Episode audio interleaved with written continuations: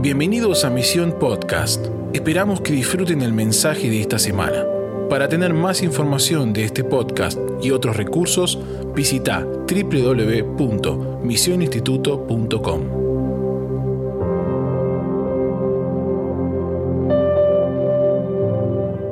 Filipenses 1:6, el apóstol Pablo dice, estando persuadido de esto, Pablo dice, tengo una convicción, estoy persuadido de esto, que el que comenzó en vosotros la buena obra, la perfeccionará, y decirlo conmigo, hasta el día de Jesucristo. ¿Sí? Pablo dice, estoy convencido que Dios empezó algo y cada vez se va a poner mejor hasta que llegue el día. ¿Sí? Y ahora te voy a mostrar qué es el día de Jesucristo. Eso se va a tratar hoy. Yo oro para que Dios rasgue todo velo, cambie muchas cosas que habíamos pensado que eran el día del Señor, que no son el día del Señor. Yo ahora oro por un espíritu de revelación y sabiduría. Y toda idea que hemos puesto en otras teorías que no son las bíblicas de qué es ese día, eh, cambien, porque la palabra dice él está comprometido a perfeccionar una obra y esa obra va a alcanzar su clímax cuando llegue el día. Entonces, quiero que anotes un par de cosas ahí. Él solo puede perfeccionar aquello que comienza y aquello que él ya vio el final desde el principio y dijo cómo iba a terminar. ¿sí? Me gusta decirlo así, todo lo que nace en Dios crece. A veces el problema que tenemos es que muchos estamos tratando de arreglar cosas que Dios no comenzó. Entonces yo te quiero animar, eh, Dios se compromete con lo que Él comienza. Si vos estás viviendo cosas, una relación, un trabajo, una carrera o algo que no estás convencido que Dios comenzó, yo te animo a que recalcules porque no hay mayor tragedia que tener éxito en algo para lo que Dios no te llamó. Y a la iglesia de Cristo no hay mayor tragedia que la iglesia está construyendo una obra que no es la que Dios ya nos mostró cuál es el render final, ¿sí? para que podamos edificarla. Entonces, la cruz es nuestro punto de origen, pero definitivamente, y te lo voy a mostrar, la segunda venida de Cristo es nuestro punto de destino. Y por eso cantamos Maranata, por eso Dios está enfatizando en este tiempo. Te voy a mostrar que este era el énfasis de la iglesia primitiva. La iglesia primitiva fue exitosa porque tenía su punto de meta en ese día de la segunda venida del Señor. Ellos predicaban este evangelio en hechos. Jesús predicó este evangelio. ¿sí? Y toda esta semana vimos muchos versículos, muchísimos versículos sobre esto. Ahora, Jesús dijo, yo empecé mi obra en la cruz, y dice Efesios 5, 27, y mañana yo voy a hablar de esto a la noche, que dijo, y esta obra va a ser una iglesia gloriosa. Dice, un día, antes que llegue ese día, justo en el momento en que llegue ese día, ya va a estar tan perfeccionada mi obra que dice, voy a presentarme a mí mismo una iglesia gloriosa. Yo no sé si vos crees en ese arquitecto, yo no sé si vos crees en ese constructor. A veces es difícil entender sus caminos, pero él comenzó algo y él dijo, lo voy a ir perfeccionando y un día mi iglesia será gloriosa. Entonces, lo que Dios quiere que nos alineemos y nos conectemos con esto. Cuando, cuando pienso en esto del render final, ¿sí? porque también quisiera que anotes esto, solo los que tienen el render final pueden ser efectivos en la construcción. Eh, nosotros en Misión estamos en plena construcción ahora. No saben lo que está quedando eso. ¿Quieren ver algo cómo está quedando? Yo sé que había algunos chusmas por acá. Entonces, mire, les voy a mostrar rápido, ¿sí? Y van a que tiene que ver con la prédica, pero qué importante es tener el render final, ¿sí? Y todas las profecías, los 22 capítulos de Apocalipsis, todas las profecías de los últimos tiempos nos muestran el render final. ¿Y qué es el render final o los planos finales de un arquitecto? Es, esto es lo que yo estoy edificando. Esos 150 capítulos que hablan de los últimos tiempos son el render final. Yo les pregunto, ¿podemos ser efectivos en una edificación sin tener el render final o los planos finales? Entonces, estudiar los últimos tiempos. Hay gente que dice, ¿para qué estudiar los últimos tiempos si ya tengo demasiado problema con estos tiempos? ¿Para qué me voy a poner a pensar en aquellos tiempos? Y dice, no, no, no. la obra que ustedes están realizando bíblicamente tiene un render final. Si ustedes no estudian, estoy hablando de 150 capítulos, un 26% de la Biblia nos va a hablar de ese render final. Más de 200 veces, ahora lo vamos a ver, en el Antiguo Testamento se menciona el día del Señor. 64 veces en el Nuevo Testamento se menciona el día, o sea, toda la narrativa del Antiguo y del Nuevo Testamento es, este es el render. Si ustedes no tienen este render, van a terminar construyendo cualquier cosa. Yo no soy arquitecto, pero imagínate una obra que, quieran hacer donde no hay planos y solamente, bueno, trabajen. Y a veces como iglesia estamos, bueno, prediquen, bueno, sirvan, bueno, disipulen. Y creemos que el render final es llenar la iglesia de gente. Y Dios no está en el asunto de llenar el templo de gente, Dios quiere llenar a la gente de Cristo. Y gente llena de Cristo, con los planos correctos, va a edificar la obra con el Espíritu Santo que Él comenzó, que Él va a perfeccionar hasta que el render esté hecho. Entonces, eh, estamos con esta hora de misión, miren, se los voy a mostrar, ¿sí? para que oren por nosotros. Les voy a mostrar el render y después les voy a mostrar la realidad de hoy. ¿sí? Va a ser como expectativa, realidad. ¿Vieron esos memes? Bueno, eh, pero ahí vamos.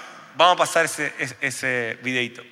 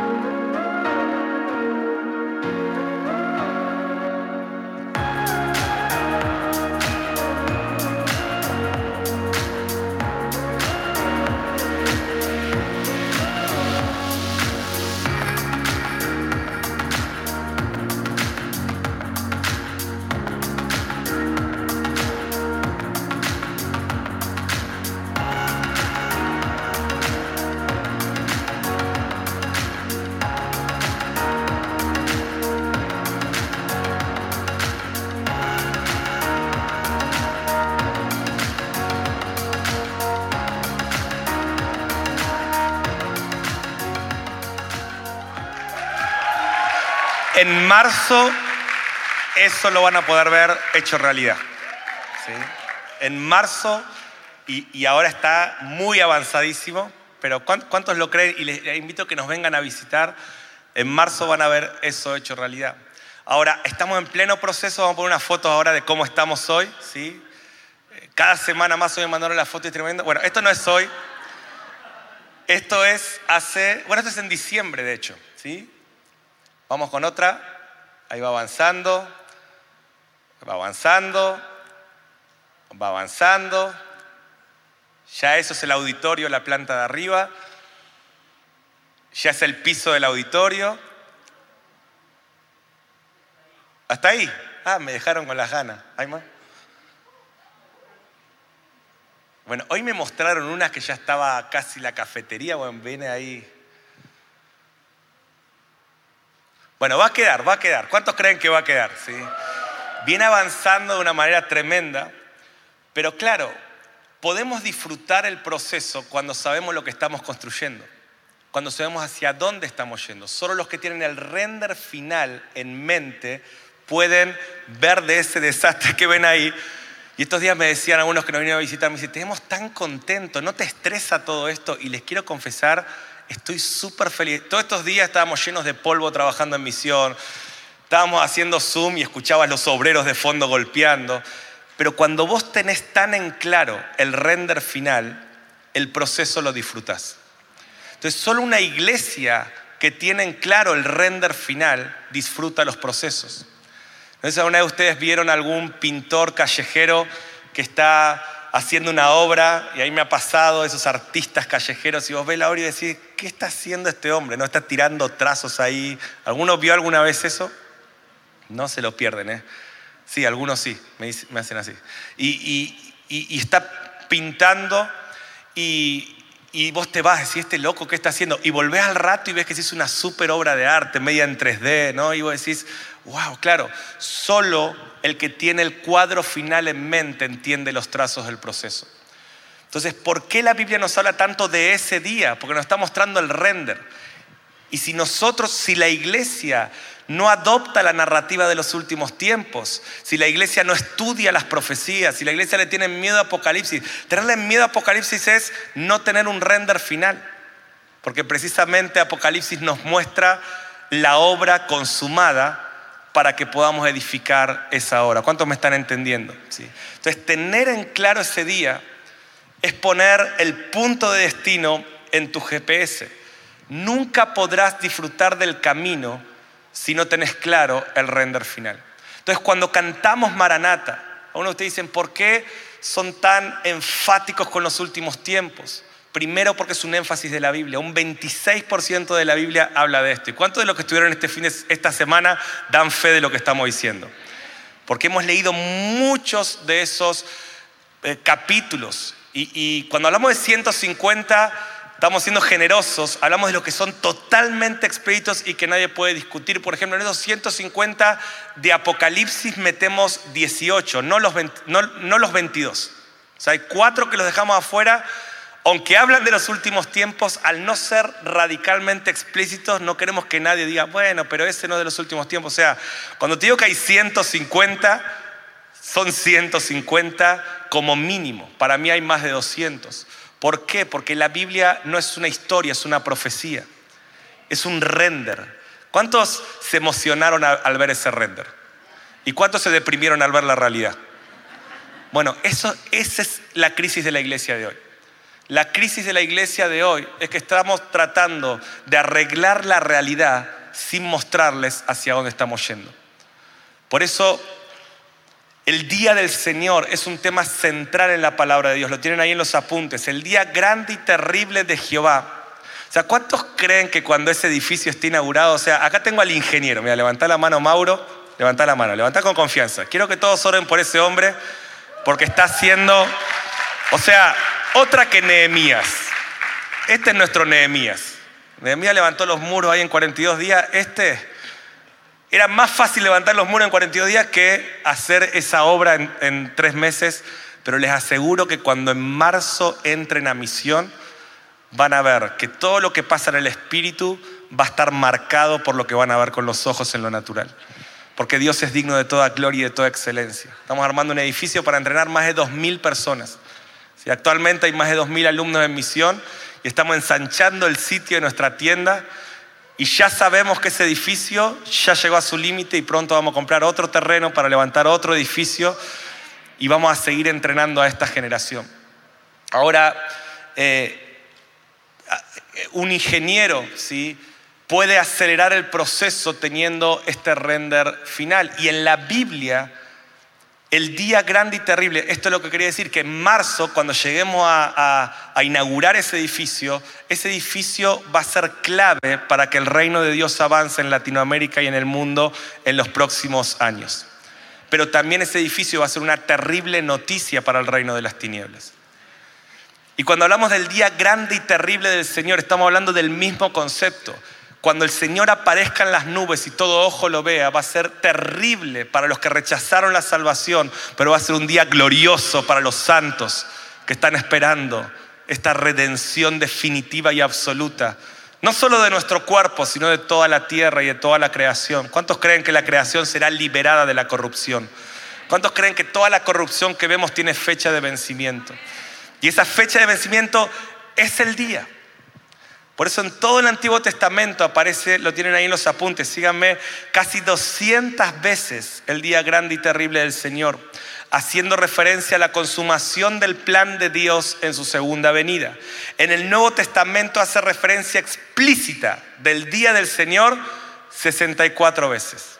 Déjenme mencionar esto, pues es la palabra de Dios. Dice, mientras que la frase día del Señor se usa de esta manera la mayoría de las veces, también se expresa a través de una variedad de frases.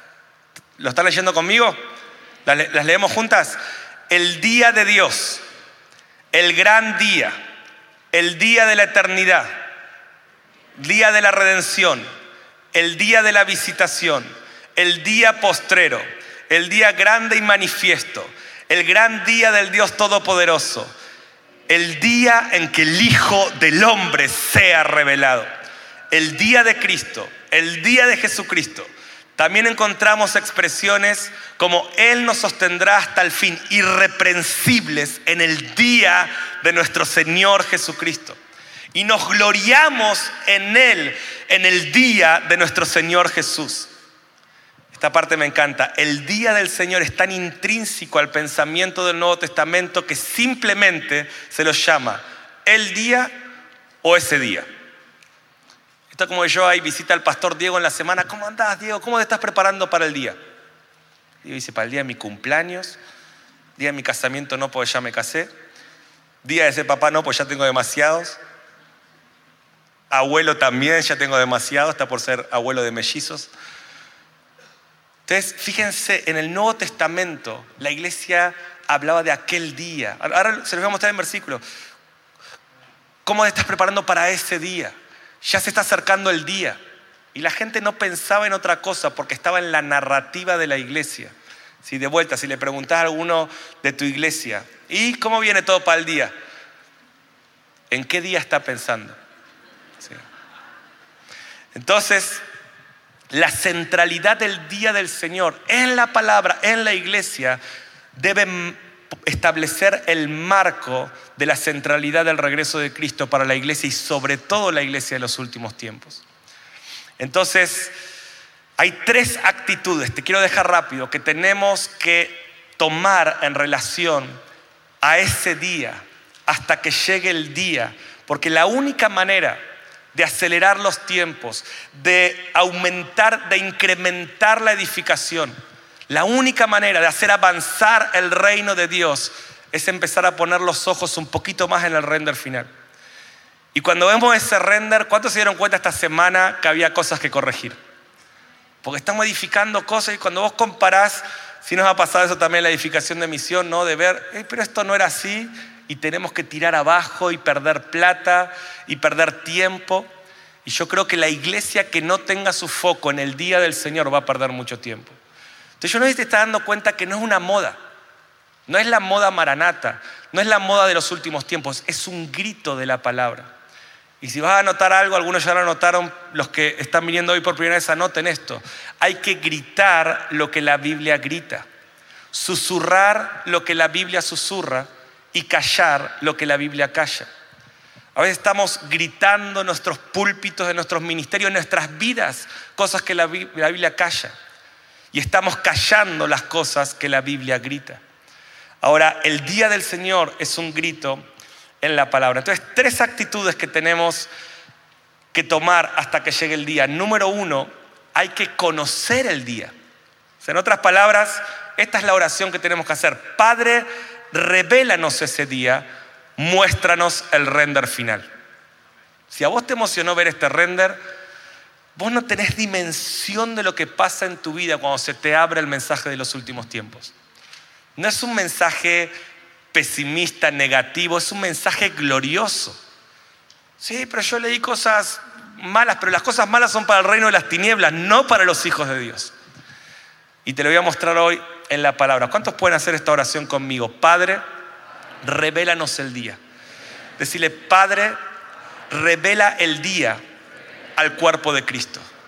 Haz esta oración conmigo. Padre, revela el día a los niños, a los adolescentes, a los jóvenes, a las familias, a los ancianos, a toda la iglesia, en el nombre de Jesús.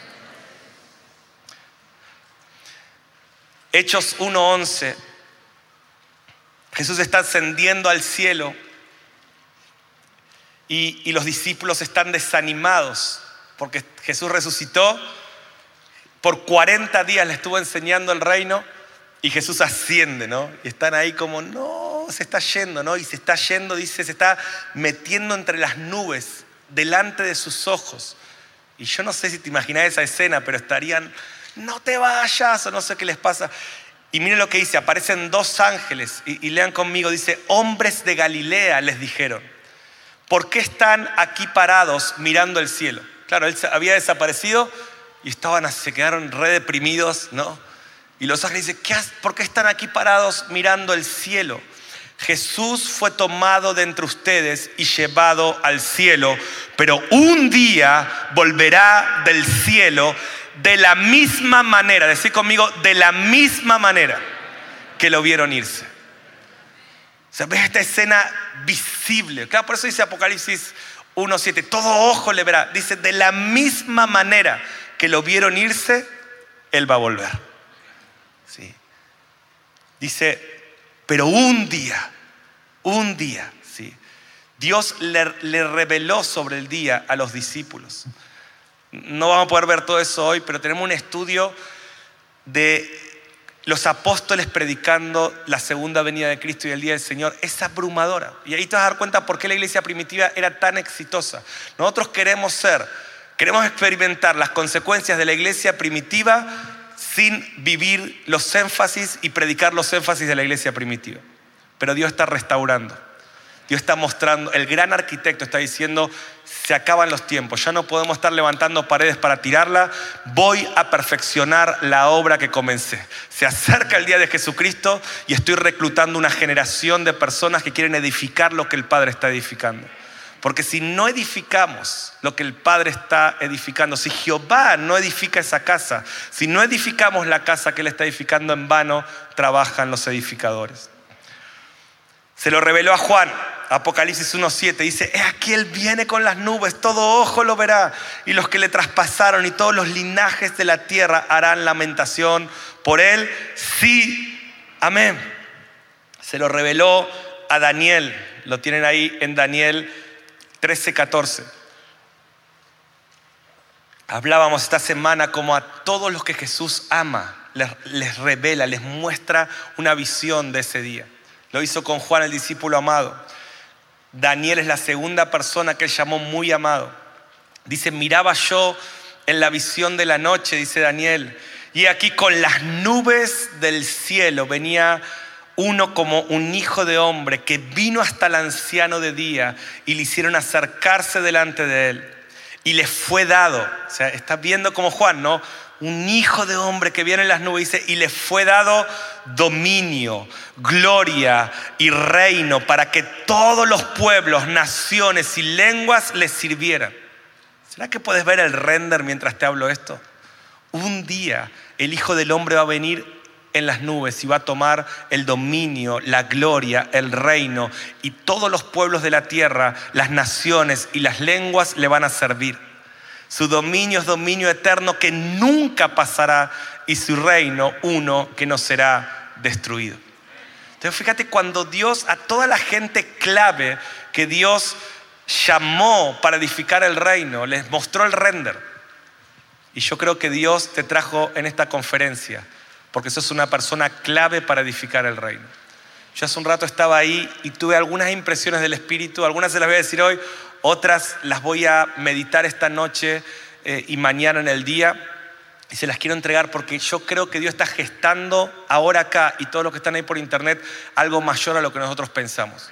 Algunos vinieron a decir, bueno, quiero recibir algo de Dios, necesito, tengo hambre de Dios, voy a ir, voy a ir ahí. Pero Dios, mira, cuando Dios te muestra el render, es que Él te está reclutando como un arquitecto, como un edificador. Y lo que Dios va a acelerar este tiempo en tu vida va a ser tremendo. La gracia que vas a experimentar por alinearte con lo que Él está edificando. Dios está comprometido con los que se alinean con su corazón.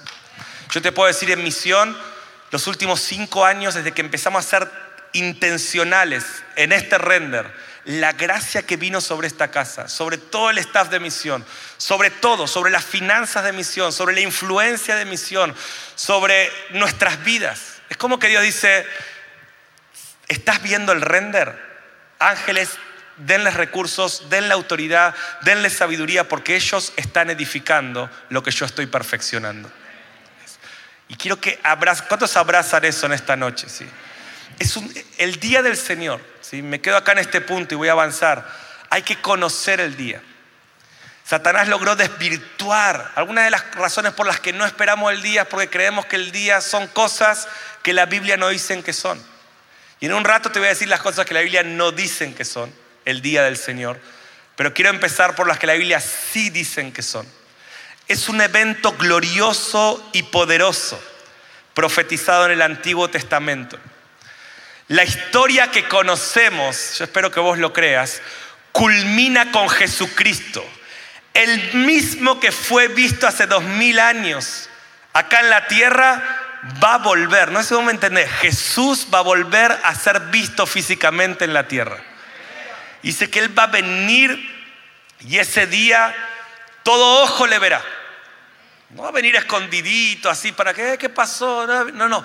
Dice, va a venir, todo ojo le va a ver, toda rodilla se va a doblar. Los que le traspasaron, los que toda su vida, los presidentes, los ateos, los movimientos mundiales que están en contra de Dios, que dicen, vamos a matar a Jesús, vamos a pelear contra el Cordero, dice que ese día pelearán contra el Cordero y el Cordero los vencerá. Entonces pensar en la persona de más influencia en el mundo tendrá que arrodillarse y reconocer que Jesucristo es el Señor. Ese es el día que la Biblia nos muestra. Cristo viene a reinar sobre todas las naciones. ¿Y puedo decir algo que quizás le molesta a tu carne, pero va a fortalecer tu espíritu? ¿Me dejan? Bueno, estoy predicando, yo lo voy a decir. A veces tenemos esta narrativa, ¿no? Cristo viene a buscar a su iglesia. Y yo sé que, yo entiendo lo que queremos decir, pero déjame decirte que no hay ningún versículo que diga que Cristo viene a buscar su iglesia, pero hay cientos de versículos que dicen que Cristo viene a reinar sobre todas las naciones. Y yo sé que nos referimos al arrebatamiento, y está bien, vamos a ver que el arrebatamiento es bíblico y qué es el arrebatamiento, pero cuando la Biblia menciona en todos los versículos la venida de Cristo, Él habla de que Él viene a reinar. Y ahora te los voy a mostrar porque algunos me están mirando como... Los vamos a leer uno por uno. Así que prepárate que vamos a leer la Biblia hoy. Entonces, Cristo viene, esto va a pasar pronto, todas las señales, las pandemias, las guerras. Hoy veíamos este conflicto entre Rusia y Ucrania y el presidente de Estados Unidos diciendo, váyanse de Ucrania. Y todo lo que viene pasando está anunciando que ese día está pronto. Y, y vos decís, pero siempre hubo pandemias, pero nunca hubo una pandemia global. Nunca hubo un mundo como este mundo. Nunca pasaron las cosas que están pasando en nuestra generación. Estudiamos mucho en esta semana lo que está pasando con Israel.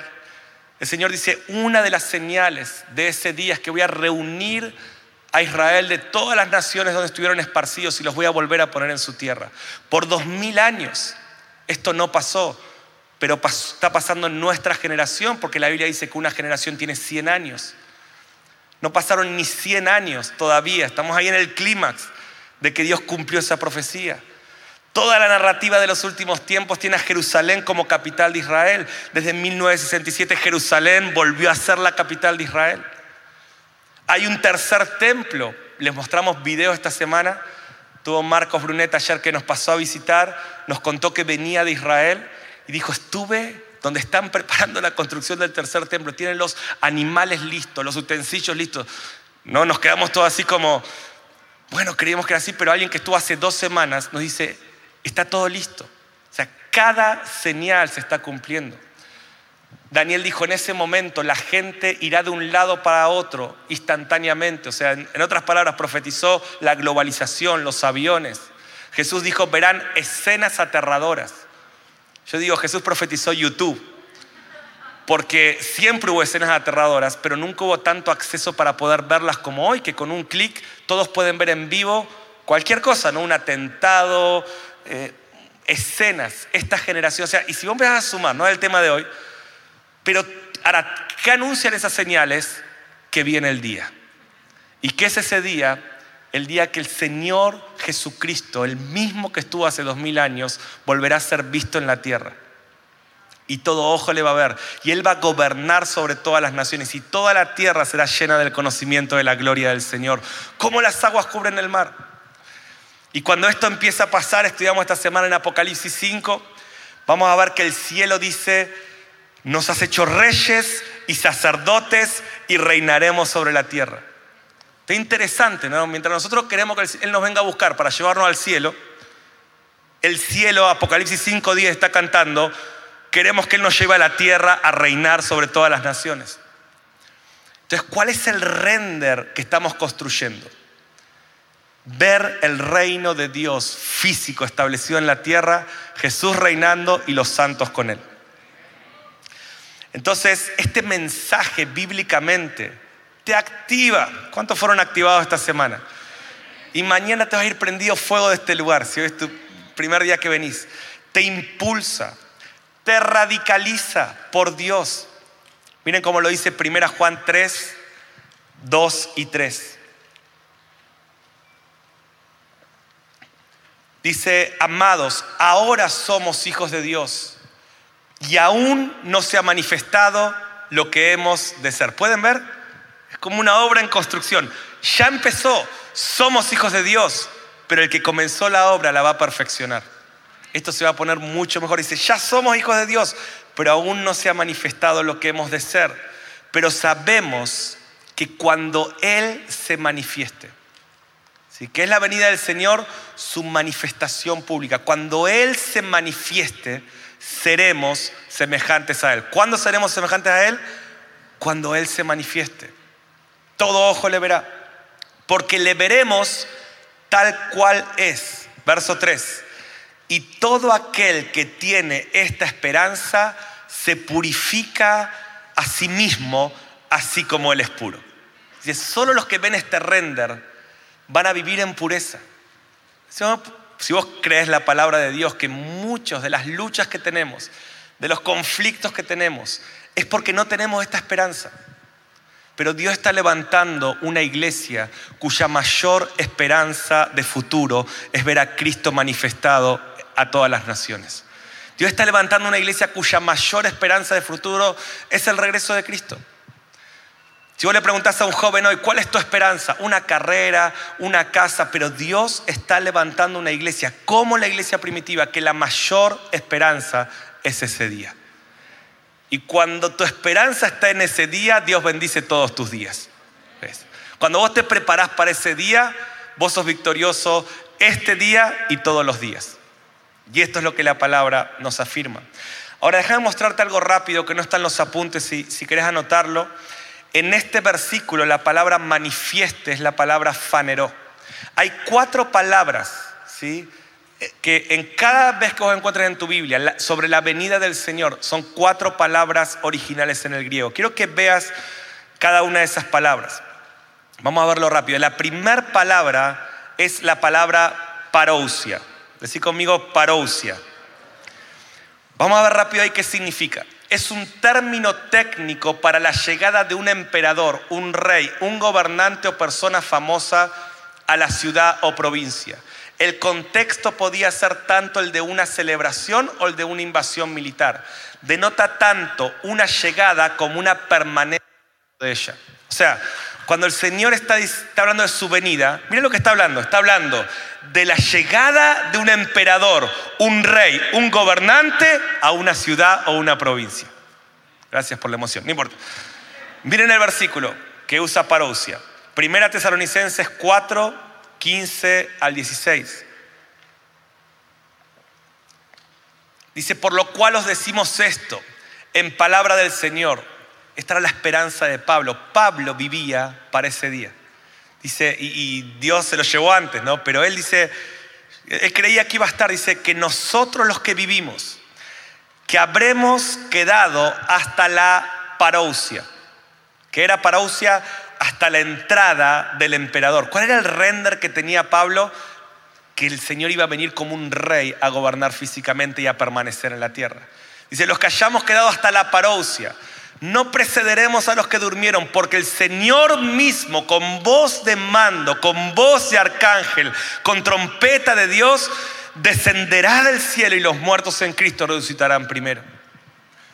Apocalipsis 11 nos muestra este evento en la última trompeta, ¿sí? Pablo dijo a la final trompeta, en la última trompeta, Apocalipsis 11, Dice que va a haber una voz de mando, un anuncio mundial que va a hacer enojar a todas las naciones. Y ese anuncio va a ser que de repente, en el momento más oscuro de la historia de la humanidad, escuchar lo que dice la palabra, se va a escuchar una voz audible que va a decir, los reinos del mundo a partir de hoy van a ser del Señor Jesucristo y Él reinará todas las naciones.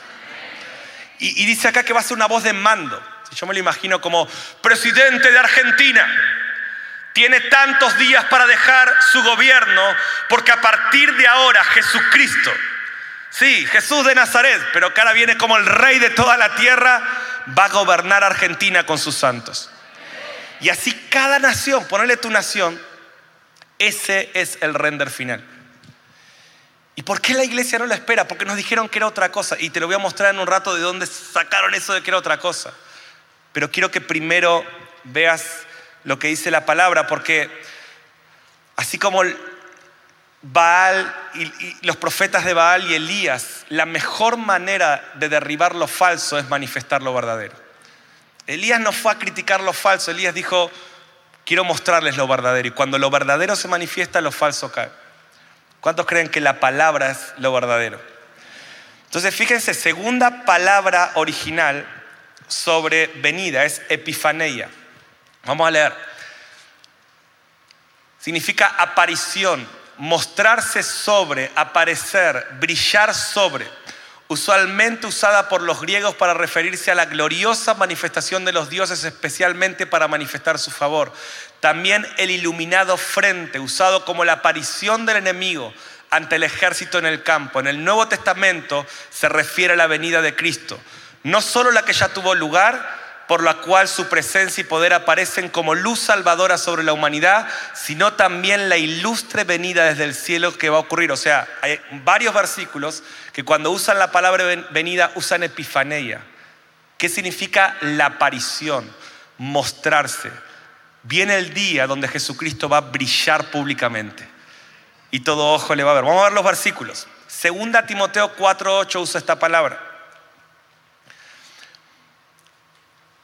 Todo este material, después les voy a decir, lo vamos a poner, ya está colgado ahí en la página de misión para que puedan tenerlo todo y estudiarlo y escudriñarlo. Segunda Timoteo 4:8 dice, por lo demás me está guardada la corona de justicia, la cual me dará el Señor, juez justo, en aquel día. Pueden ver, en aquel día. Y no solo a mí, sino a todos los que aman su epifanía todos los que aman su aparición. Tito 2.13. Tengo que ir rápido, pero anda leyéndolos.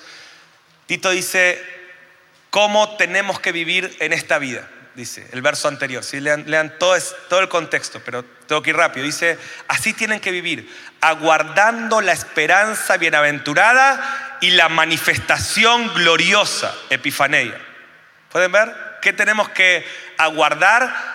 La manifestación gloriosa de nuestro gran Dios y Salvador Jesucristo. Entonces, cuando hablamos de la segunda venida de Cristo, estamos hablando de una manifestación gloriosa según la palabra de Dios. La palabra es epifaneia. Primera Timoteo 6, 14. Que guardes el mandamiento sin mácula ni reprensión hasta la que dice aparición, es epifaneia manifestación pública del Señor Jesucristo. Otro más, Hebreos 9, 27 al 28. Dice, y de, la mis, y de la manera que está establecido para los hombres que mueran una sola vez y después de esto el juicio, así también Cristo fue ofrecido una sola vez para llevar los pecados de muchos y aparecerá, Epifaneia, por segunda vez Fíjense qué interesante. Epifaneia es la misma palabra que te dice usar para la primera venida de Cristo, física, el verbo hecho carne. Y acá dice, eso mismo va a volver a pasar en la tierra por segunda vez, sin relación al pecado, sino para salvar a los que le esperan. Esta semana vimos que, a qué refiere todo esto con mucha profundidad.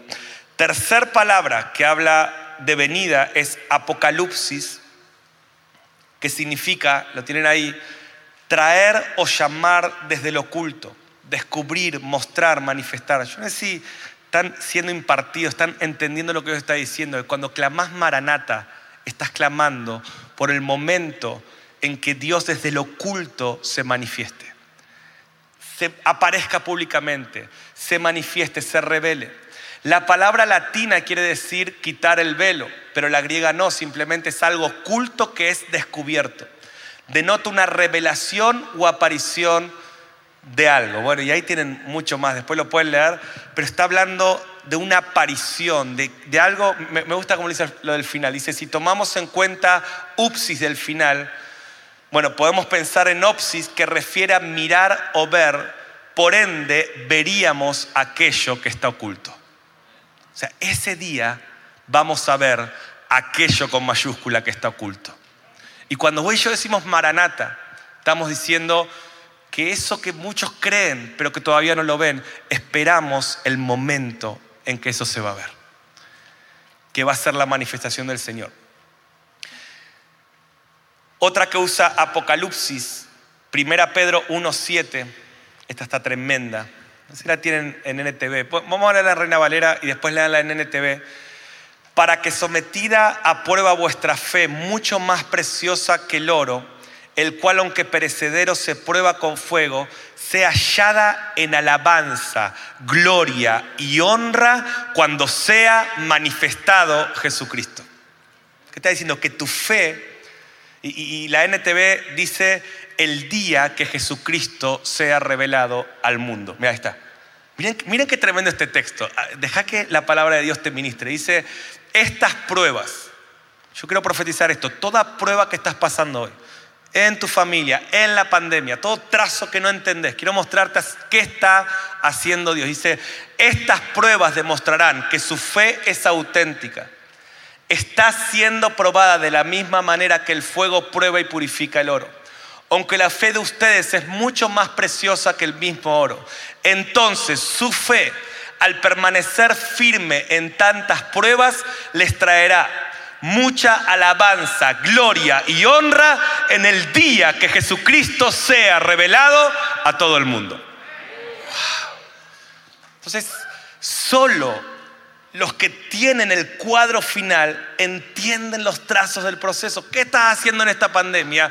Estoy probando tu fe para que ese día, cuando Jesucristo sea revelado a todo el mundo, tu fe sea hallada en gloria, en honra y en alabanza. Por eso Pablo decía, nos gloriamos cuando tenemos que pasar pruebas, porque esas pruebas nos están preparando para esa construcción, para esa manifestación y ya lo hemos estudiado esta semana, no es solo la venida de Cristo, principalmente, pero cuando Cristo venga no termina nada, sino que empieza todo. Cuando Cristo venga, por mil años va a restaurar la tierra y ese es el render que nos inspira. Va a transformar todas las cosas. Dice Isaías 65 que va a restaurar a los animales. Dice que va a poder tener de mascota un lobo. Dice que el lobo y el cordero se van a llevar bien. Que los niños van a tener de mascotas serpientes víboras, ¿sí? esa es la parte que le encanta a mi hija chiquita cuando le hablo del milenio. Cuando el Señor venga, dice la palabra que todos los animales van a ser buenos. Y Dios va a restaurar todas las cosas. Y esto lo dice la Biblia. Este es el render final. Y esto nos inspira para seguir construyendo lo que Dios nos llamó a hacer. Amén. Primera Pedro 1.13, pero ceñid, por tanto, ceñid los lomos de vuestro entendimiento, sed sobrios y esperad por completo en la gracia que os traerá cuando Jesucristo sea manifestado. Pueden ver que el énfasis es esperen su manifestación, prediquen su manifestación, clamen por su manifestación y esta esperanza nos purifica. Última palabra. En todos los versículos, y saqué algunos, pero los tienen en el apunte que les dejé porque si no íbamos a estar solo toda la noche leyendo estos versículos, pero Cuarta palabra es la palabra faneros. Decí conmigo faneros. Miren lo que significa. Hacer visible, manifestar, mostrar o poner en evidencia. Ser manifestado, más que solo aparecer.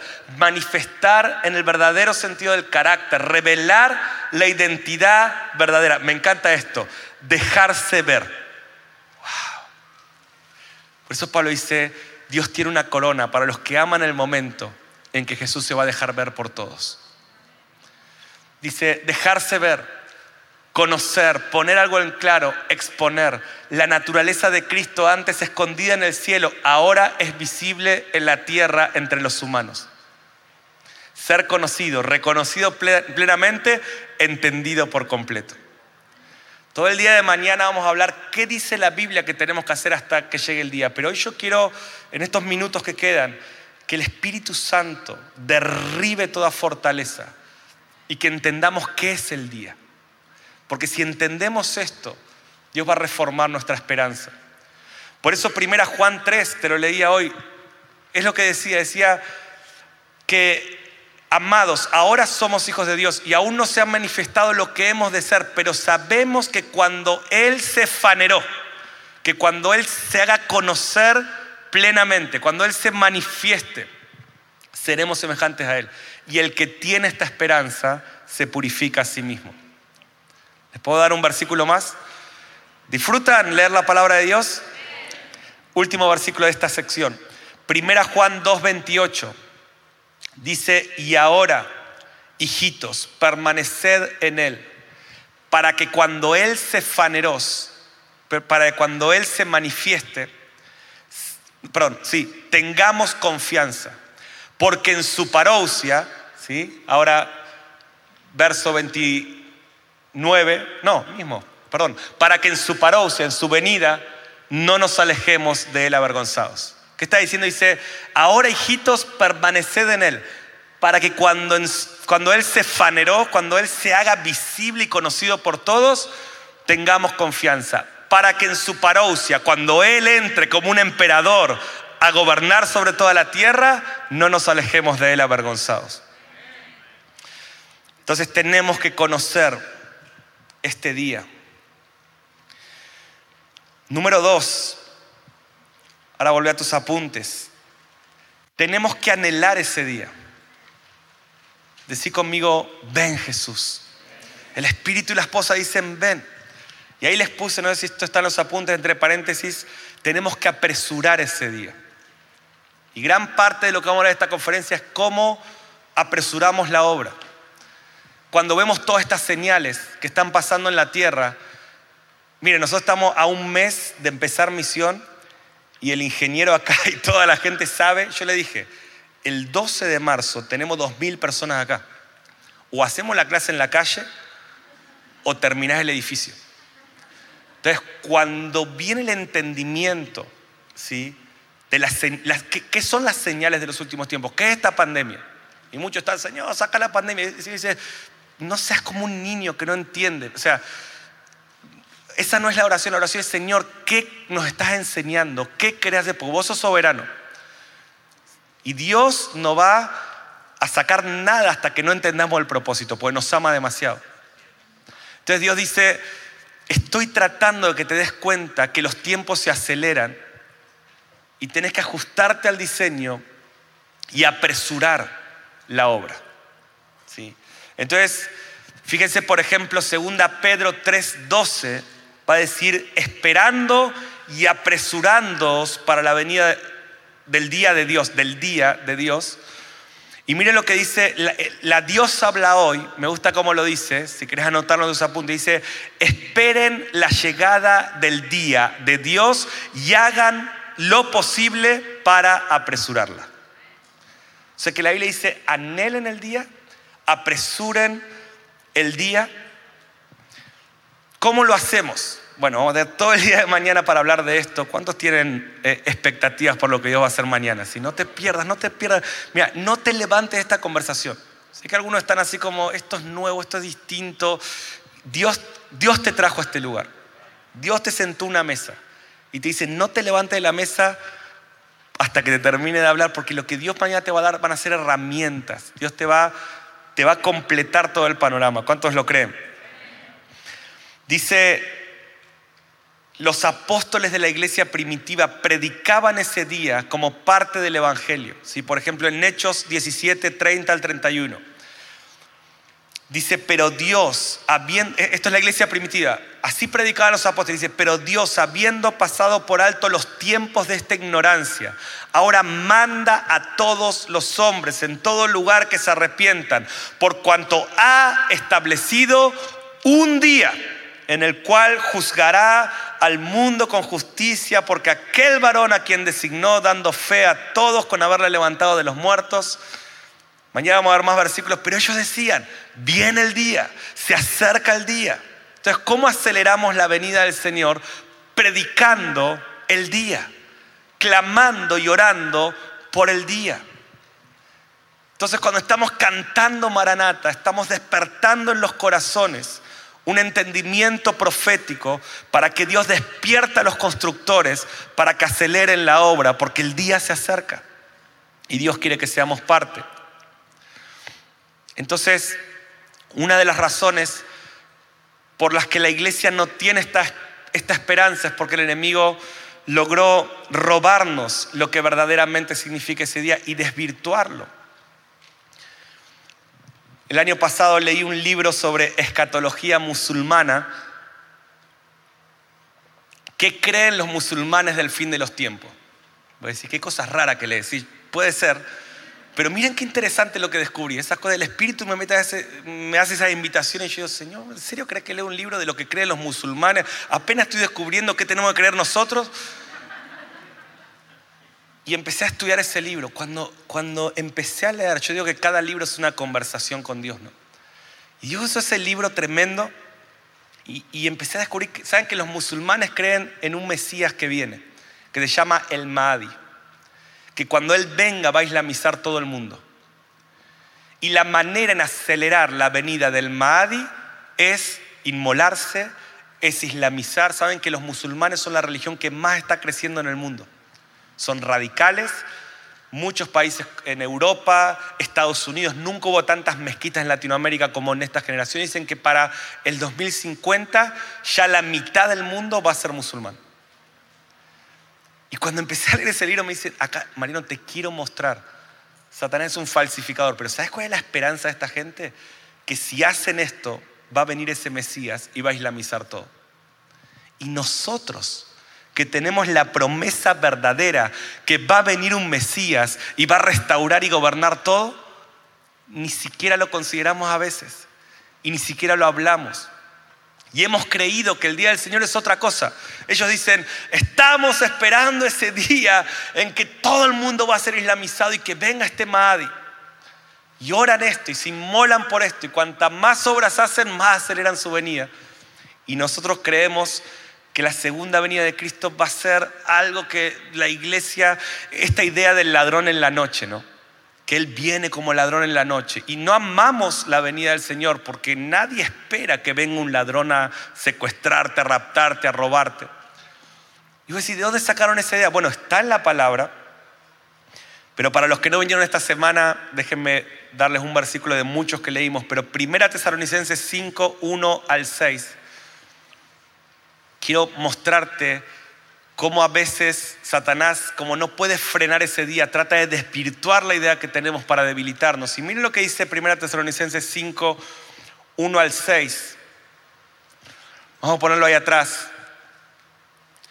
Pablo le está hablando a los tesalonicenses y dice, pero acerca de los tiempos y de las ocasiones, no tenéis necesidad, hermanos, de que yo os escriba. Porque vosotros sabéis perfectamente que el día del Señor vendrá como ladrón en la noche. Entonces, para muchos, el día del Señor es esto. dicen, yo en los últimos tiempos vi una película que quedaba la afeitadora sola y, y que cuando mi papá se iba y quedaba la afeitadora sola, escuchaba una música, se han quedado atrás. Y si ese es el día, prefiero este día. ¿Sí? Claro, yo le digo a, mis hijos, a, a mis hijas, les digo, la venida de Cristo va a ser un ladrón en la noche. Se mueren de miedo. Yo me he muerto de miedo por años. Y me he desconectado de eso. Pero fíjense la estrategia de Satanás detrás de esto. Ahora me decís, pero Mariano está en la Biblia. Bueno, sigamos leyendo. Verso 3. Que cuando digan paz y seguridad, entonces vendrá sobre ellos destrucción repentina, como los dolores de la mujer encinta no escaparán. Verso 4 Mas vosotros, hermanos, no estáis en tinieblas para que ese día los sorprenda como ladrón. O sea, viene como ladrón en la noche para los que son de la noche. Para ellos va a ser terrible. Verso 5. Mas vosotros, porque todos vosotros sois hijos de la luz e hijos del día, no somos de la noche ni de las tinieblas. Siguiente versículo. Por tanto, no durmamos como los demás, sino velemos y seamos sobrios. ¿Puedes verlo? Bueno, empecé a leer todos los versículos que hablan del ladrón en la noche. Apocalipsis 16, sexta copa. Dice que va a venir un espíritu de engaño sobre la tierra para reunir a la gente que siga al anticristo y llevarlos al Armagedón. Lucas 21, Mateo 24 habla la misma escena. Léanla. Dice, uno será tomado, otro será dejado. Los discípulos dicen, ¿dónde va a pasar eso? Donde se juntan las aves. Bíblicamente, donde se juntan las aves, según Isaías 25, Ezequiel 39 y Apocalipsis 19, es el Armagedón. Sexta copa, gente va a ser tomada con un espíritu, van a creer una mentira, dice Pablo a los tesalonicenses, van a creer la mentira. ¿Cuál es la mentira? Que tienen que ir al Armagedón a pelear contra Jesús y lo van a vencer, pero pelearán contra el Cordero y el Cordero los vencerá. Entonces, ¿y qué dice Apocalipsis 16? Él viene como ladrón, pero ¿para quién? Para los que creen la mentira. Entonces, el ladrón en la noche es para los que son de la noche. Para ellos ese día va a ser terrible, pero para vos va a ser un día grande y glorioso. No me voy a meter en esto, pero el arrebatamiento, la palabra rapto no aparece en la Biblia, el arrebatamiento es un evento que según la palabra, ahí yo les voy a dejar eh, las notas, si quieren mañana les voy a pasar el link para que bajen 24 páginas para leer versículos sobre esto y van a ver que es un evento como parte de la venida del Señor, pero no es algo negativo, en esa venida gloriosa, en el proceso de esa venida, ¿se acuerdan? Cuando le veamos, cuando Él se manifieste, le vamos a ver y vamos a transformarnos semejantes a Él. Y es un evento glorioso donde somos transformados, donde nuestras emociones son sanas, nuestros pensamientos son sanos, donde Dios nos da un cuerpo glorificado Dice que los muertos en Cristo resucitarán primero. En Apocalipsis 20, Apocalipsis 19, ¿se acuerdan? Jesús viene. En Apocalipsis 20 vemos un montón de santos con un cuerpo glorificado que resucitaron. Dice, esta es la primera resurrección. Resucitaron, cuerpo glorificado. Y nosotros, si estamos vivos en la venida del Señor, vamos a ser transformados todos nos vamos a reunir en las nubes. Dice que vamos a recibir a Cristo en las nubes. No que nos va a recibir en el cielo. Dice que Él está viniendo. Dice, y recibiremos a Cristo en las nubes. Y vamos a venir a reinar sobre la tierra. Entonces yo quiero que leas todos estos versículos porque muchos de nosotros tenemos una idea del día de una película, de distintas interpretaciones, pero lee la palabra. No creas lo que digo yo. Leamos la palabra y vos vas a ver que es un día glorioso. Es un día que hay que esperar, hay que anhelar, hay que predicar. Pero ¿cómo vamos a predicar si no tenemos el render correcto? Pablo dice en 1 Corintios 15, venite Agus, donde estés, Epifaneia Agus, ahí está. Faneró Agus, se hizo visible. Así va a ser. 1 Corintios 15 y 19, ¿cuántos están siendo edificados en esta noche? Dice 1 Corintios 15 y 19. Pablo viene hablando de todo esto, ¿no? Viene hablando de, del mismo render. Lean todo 1 Corintios 15, es impresionante. Como él describe el día en la misma narrativa de todos los demás. Dice, si hemos esperado en Cristo para esta vida solamente, somos de todos los hombres los más dignos de lástima. Dice, si tu esperanza no está en ese día, otra versión dice, somos los más dignos de conmiseración.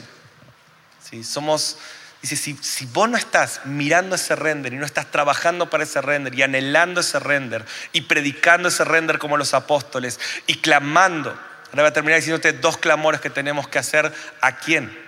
Este mensaje hay que predicarlo a la gente y a los principados. Ahora te lo voy a mostrar en la Biblia. Pero si no estás apresurando este día, dice, sos digno de lástima porque no estás haciendo una obra y no entendés lo que estás haciendo. No hay mayor frustración. ¿Qué frustración sería para nosotros? Yo les voy a pedir que oren. Literalmente estamos gastando miles y miles y miles de dólares. Y está todo el equipo de misión, el equipo de finanzas, el pastor de finanzas de la iglesia, no los tenemos. Pero nosotros no hacemos las cosas por dinero, lo hacemos las cosas por obediencia. Y si Dios dijo que lo hagamos, lo vamos a hacer. Y en el nombre de Jesús vamos a terminar en marzo con cero deudas, en el nombre de Jesús. Porque saben, yo he aprendido esto, la obediencia tiene más valor que el dinero. Ahora, les voy a confesar que cuando cada semana veo los números, mi humanidad dice, Señor, ¿cómo lo vamos a hacer? Pero ¿saben qué es lo que me alienta? Ese render. Me alienta saber que el 12 de marzo, cuando entremos a ese edificio y empecemos a ver todo lo que Dios nos dijo que hagamos, lo vamos a hacer. Y cuando veo el polvo y los ruidos y toda esta onda, digo, pero estamos así, solo ese render me anima en medio de cosas que no entiendo. ¿Cuántos entienden lo que te estoy diciendo? Solo ese render, solo, solo ver en tu espíritu. Yo no sé cuánto ves esto, yo adoro, le he enseñado eso a mis hijas. Cuando adores, imagínate el día que el Señor venga. Yo entro al edificio de misión, hoy es un caos y me imagino. Me imagino las cientos de personas adorando y eso me alienta. Eso nos hace invertir, eso nos hizo decir, pongamos lo mejor. Entonces, el render, tener el render claro, te da esperanza. Menosprecias las dificultades del proceso porque vos sabés hacia dónde estamos yendo. Y Pablo dice, si tienen esa esperanza, van a estar vigorosos. Juan dice, esta esperanza te purifica. Entonces quiero terminar. Tercer consejo, hay que pelear. Decí conmigo, hay que pelear por ese día. Es una guerra espiritual. El único que quiere que ese día no llegue se llama Satanás. ¿Saben por qué? Porque ese día Satanás, Satanás, Satanás hoy es un preso en libertad condicional. Ya está juzgado, en la cruz fue juzgado, pero como hoy ya sabemos, el príncipe de este mundo sigue haciendo de la suya. Pero ese día su sentencia se hace firme. Entonces, Satanás dice que no entiendan, que no apresuren, que edifiquen otra cosa. Y está haciendo todo este trabajo. Viene una gran guerra espiritual. Miren cómo lo dice Pablo a los tesalonicenses. Segunda tesalonicenses 2, 1 al 4 dice, pero con respecto a la venida del Señor y nuestra reunión con Él. ¿sí? Pero con respecto a su aparición pública y nuestra reunión con Él. Ahí tienen también en un mismo versículo, claro, si por eso yo les digo, hay interpretaciones que entre este versículo, entre la venida del Señor y en ese I hay siete años y mucha gente infiere cosas, pero que la Biblia no las dice. Les si vos estás leyendo el versículo, dice, con respecto a la venida de nuestro Señor Jesucristo y nuestra reunión con Él. Os rogamos, hermanos, verso 2, que no os dejéis mover fácilmente de vuestro modo de pensar, ni os conturbéis, ni por espíritu, ni por palabra, ni por carta, yo diría, ni por libro, ni por película, ni por YouTube, como si fuera nuestra. En el sentido que el día del Señor, este día del faneró, de la epifaneia, la venida y nuestra reunión con Él está cerca. Verso 3. Nadie os engañe de ninguna manera, porque no vendrá, ¿qué no vendrá? La venida del Señor y nuestra reunión con Él no vendrá sin que antes venga la apostasía y se manifieste el hombre de pecado, el hijo de perdición el cual se opone y se levanta contra todo lo que se llama Dios o es objeto de culto, tanto que se sienta en el templo como Dios haciéndose pasar por Dios. Entonces, ¿qué está diciendo la palabra? Antes de que llegue ese día, antes de que ese render se consuma, va a haber una guerra sin precedentes. Apocalipsis 13 dice que Satanás arremete con todo porque sabe que le queda poco tiempo. O sea, si Satanás te está atacando mucho, es porque sabe que está a punto de perder. Si Satanás está atacando mucho a tus hijos, es porque sabe que está a punto de perder. Satanás está atacando mucho tu matrimonio, es porque sabe que está a punto de perder. Dice, Satanás arremete con todo cuando le queda poco tiempo. ¿Cuántos lo creen? Si Satanás está atacando mucho tu iglesia, es porque está a punto de perder. Si Satanás está atacando mucho a Argentina, es porque está a punto de perder. Y tu nación y va a haber una guerra espiritual. Ya la estamos viviendo. ¿Cuántos se dieron cuenta que estamos en guerra? ¿Sí? Yo nunca, Pastor Daniel, nunca escuché tanta gente en este último tiempo que me dice que está dudando de su fe. Líderes, pastores me han confesado. Mariano, orá por mí, no sé qué me pasa, estoy hasta, hasta dudo de mi fe. Estamos en una guerra espiritual. ¿Por qué? Porque se acerca el día y sabe que le queda poco tiempo. Ahora, tenemos que pelear por ese día. Yo hace un momento estábamos ahí adorando y tenía esta impresión de que esto era un ejército. ¿Vieron cómo esos ejércitos de los imperios que están todos ordenaditos y todos cantando al unísono y todos alineados? Y Dios me decía, voy a alinear a mi ejército, voy a unir a mi ejército, le voy a dar una misma voz a mi ejército, porque viene una guerra sin precedentes y empecé a sentir mi espíritu arder. Yo oro para que hoy arda tu espíritu con un sentido de urgencia. Yo oro para que sientas el peso de lo que Dios te está diciendo. Yo oro para que sientas la carga. Termino diciéndote esto, hay dos formas prácticas de pelear. Lo primero que te quiero decir, Dios ya nos prometió la victoria. Dice, como te decía, Apocalipsis 17, 14, lo tienen ahí en los apuntes, pelearán contra el Cordero. Toda esta guerra para que no llegue el día, el Cordero los vencerá. Porque Él es Señor de señores y Rey de reyes. Y escucha esto, y los que están con Él son llamados y elegidos y fieles. Romanos 16 dice, y el Dios de paz, quiero que recibas esta palabra.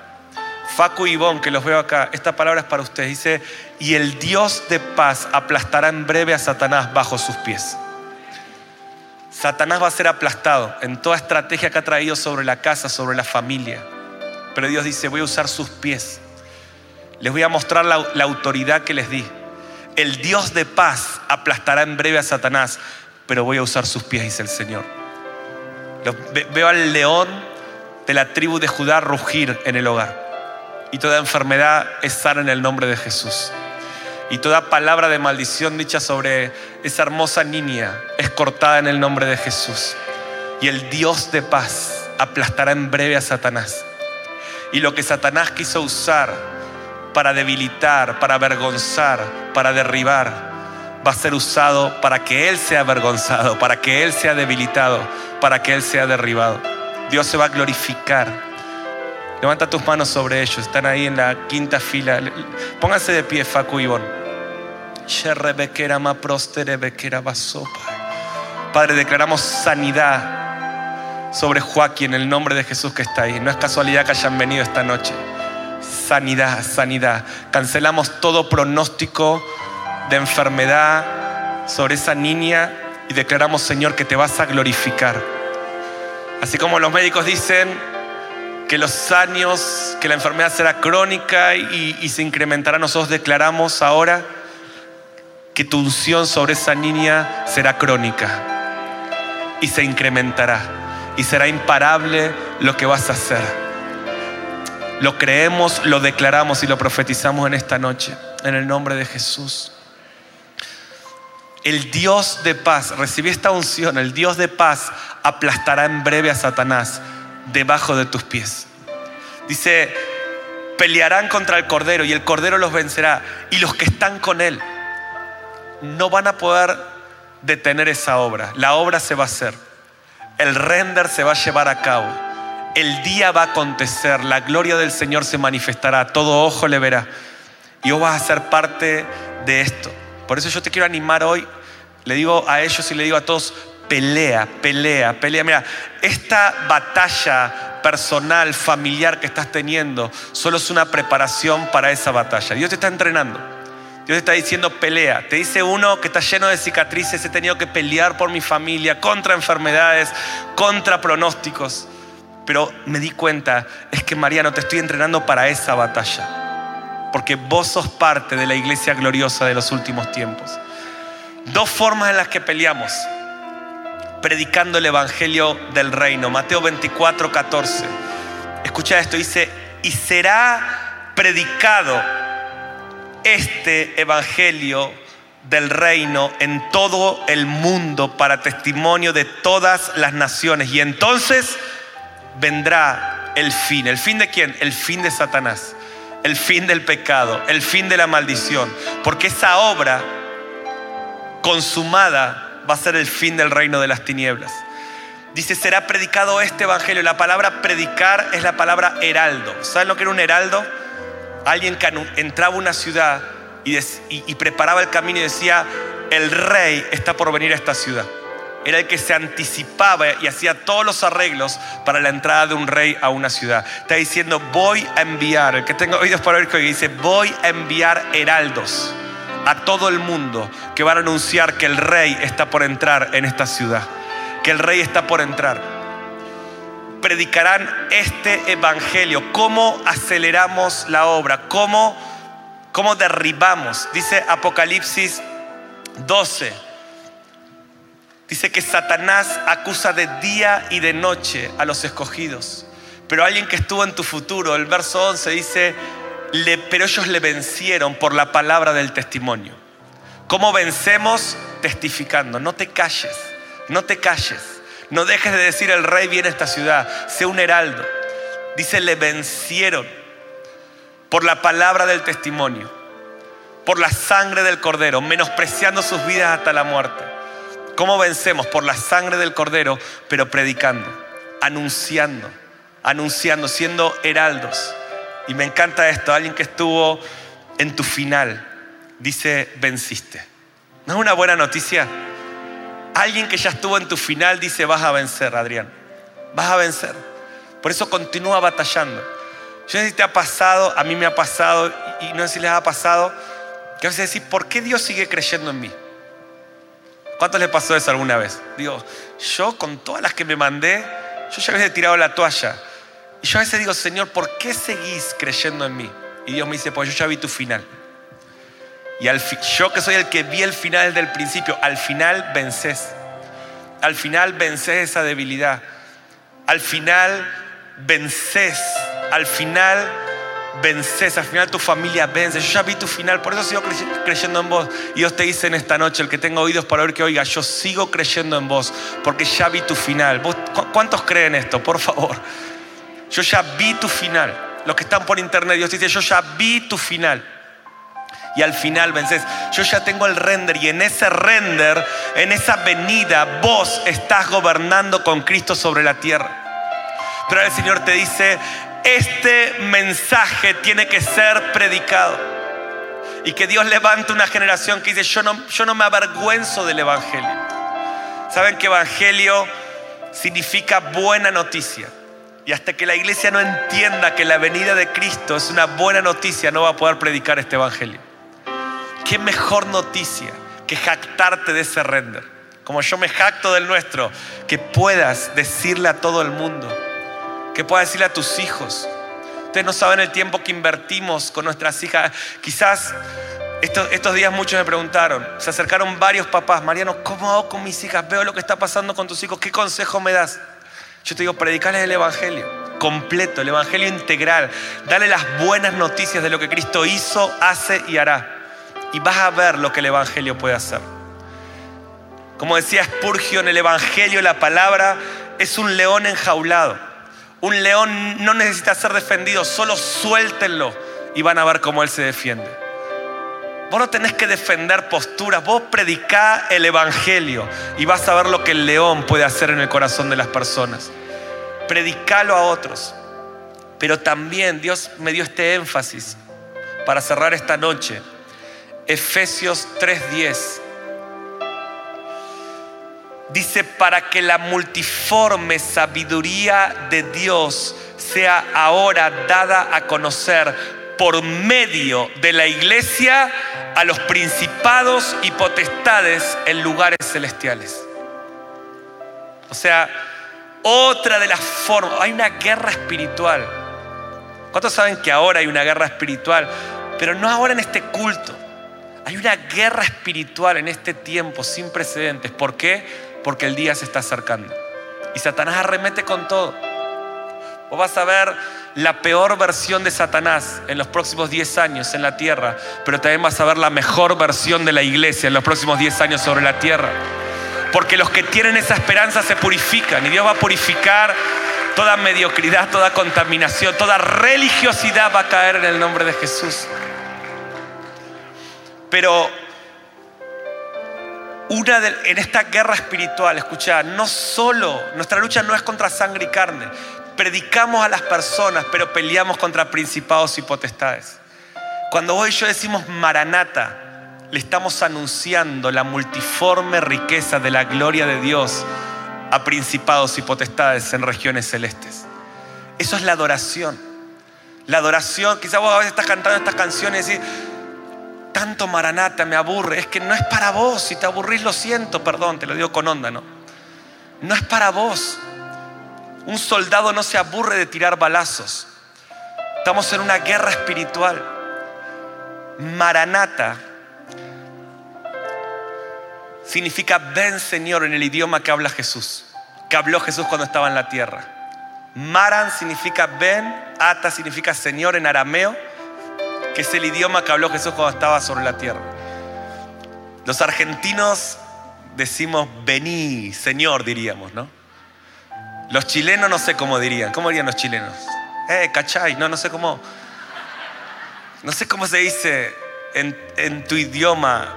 No sé, los americanos dirían come here, Lord, o come, Lord. A ver, ¿quién tiene otro idioma acá? No sé, ¿en qué? En brasilero. ven para acá, Señor. ¿Saben cómo se dice ven, Señor? Que llegue ese día en el idioma que habla Jesús, Maranata.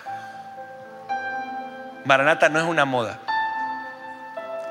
Es tocar el corazón del Hijo de Dios y decirle, cuando vos estabas en la tierra, hablabas ese idioma y nosotros queremos volverte a ver en la tierra. Hablando ese idioma o el que quieras, pero te estamos llamando, estamos llamando. El que la tierra vio va a volver a ser visto. Cuando decimos Maranata, estamos diciendo a los a los principados y las potestades. El que ustedes vieron hace dos mil años que los aplastó en la cruz, les viene a dar el golpe de knockout pronto. Toda la tierra va a ser llena del conocimiento de su gloria. Él va a gobernar y nosotros vamos a reinar con Cristo. ¿Cuántos dicen amén? Quiero orar por la generación maranata. Una de las asignaciones que Dios me dio en los últimos cinco años. Él me dijo, Mariano, voy a levantar a la generación maranata en la tierra. ¿Qué es la generación maranata? La que entiende todo lo que estamos hablando, pero no solo lo entiende, sino que es valiente para predicar este evangelio. Son heraldos. Es la generación que entiende que la guerra espiritual no se puede ganar con dos horas un domingo, que está dispuesto a día y noche bombardear el reino de las tinieblas y día y noche hacerle conocer a los principados, a las potestades y tirar balazos y decirle el Señor viene, el render se va a llevar a cabo, la obra se va a construir, no la van a poder frenar. Pelea esa batalla y también predica este mensaje en las naciones. Y mañana vamos a hablar de esto, ¿no? Pero Dios me dijo, esta generación maranata va, va a haber un mover apostólico que es apostólico, gente con autoridad, como estamos haciendo esta noche, que pone los planos, la arquitectura, muestra el diseño. El apóstol es el arquitecto, muestra el render. ¿sí? Pablo dice, yo como perito arquitecto, 1 Corintios 3, como apóstol, dice, este es el diseño.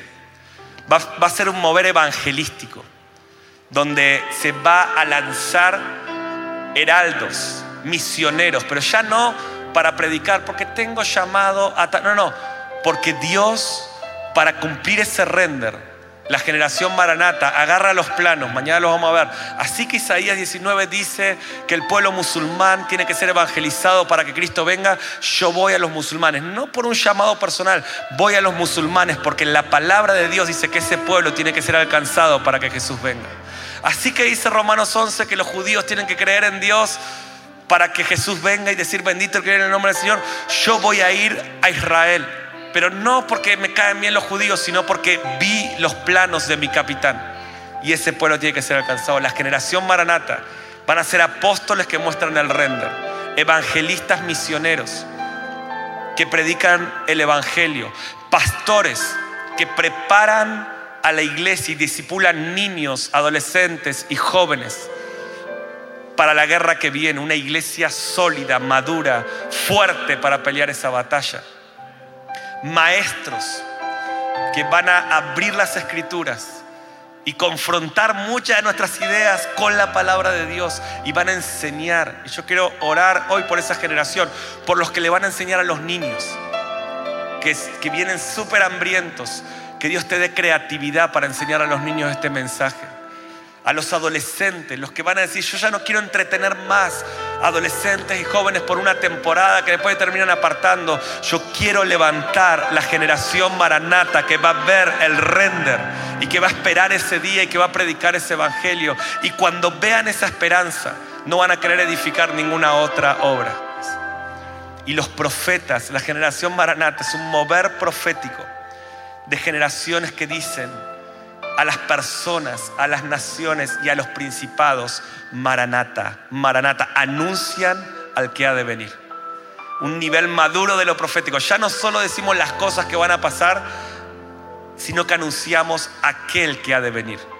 No solo lo que ha de venir, sino que la madurez profética es, tengo algo mejor que cosas buenas para tu vida, que un año bueno, cosa. Viene aquel que es Jesucristo, que va a permanecer, se va a establecer y su gloria va a llenar toda la tierra. Gracias por escucharnos. Esperamos que este mensaje te bendiga y transforme tu vida para manifestar el reino eterno en las naciones. Te invitamos a suscribirte y compartir este contenido. Para más información visita www.misioninstituto.com.